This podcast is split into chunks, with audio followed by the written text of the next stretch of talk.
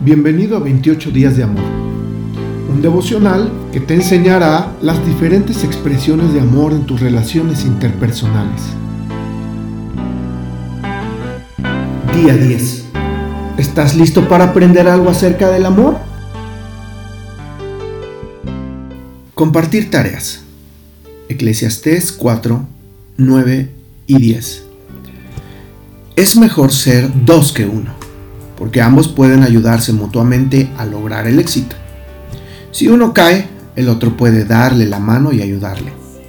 Pero el que cae y está solo, ese sí que está en problemas. Debe haber personas que se ocupen de cada deber en casa. ¿Qué haces tú? Toda familia debe ponerse de acuerdo en su rol de responsabilidades en casa.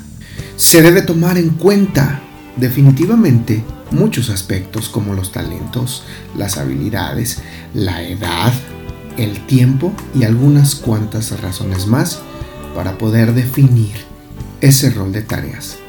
Posiblemente un cónyuge puede estar más capacitado que el otro para ciertas tareas.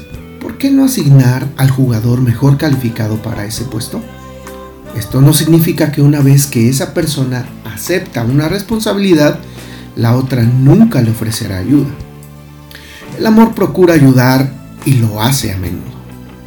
En Eclesiastés, el rey Salomón escribió claramente acerca del valor del trabajo en equipo. Como familia podemos ayudarnos el uno al otro y juntos lograr más de lo que lograríamos individualmente.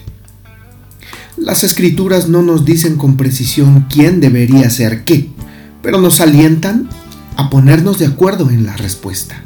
En una ocasión, el profeta Amós preguntó, ¿pueden dos caminar juntos sin estar de acuerdo a dónde van? Capítulo 3, versículo 3.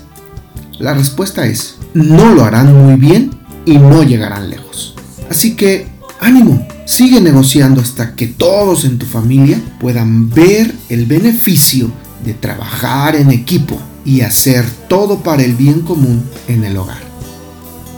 Oremos. Señor, te agradezco por cada uno de los miembros de mi familia, porque podemos trabajar en equipo, porque podemos hacer las cosas de manera voluntaria, eficaz y objetiva para poder salir adelante en nuestra casa. Ayúdanos a encontrar las tareas más apropiadas para que cada uno ayude y aportar mutuamente mientras trabajamos hacia una meta común que es construir fuertemente y sólidamente a nuestra familia. En el nombre de Jesús. Amén. Esta reflexión ha sido tomada y adaptada de los lenguajes del amor por Gary Chapman. Síguenos en todas nuestras redes sociales de Casa de Adoración Pachuca, un lugar de entrega total. Y recuerda que tu corazón es la casa de adoración.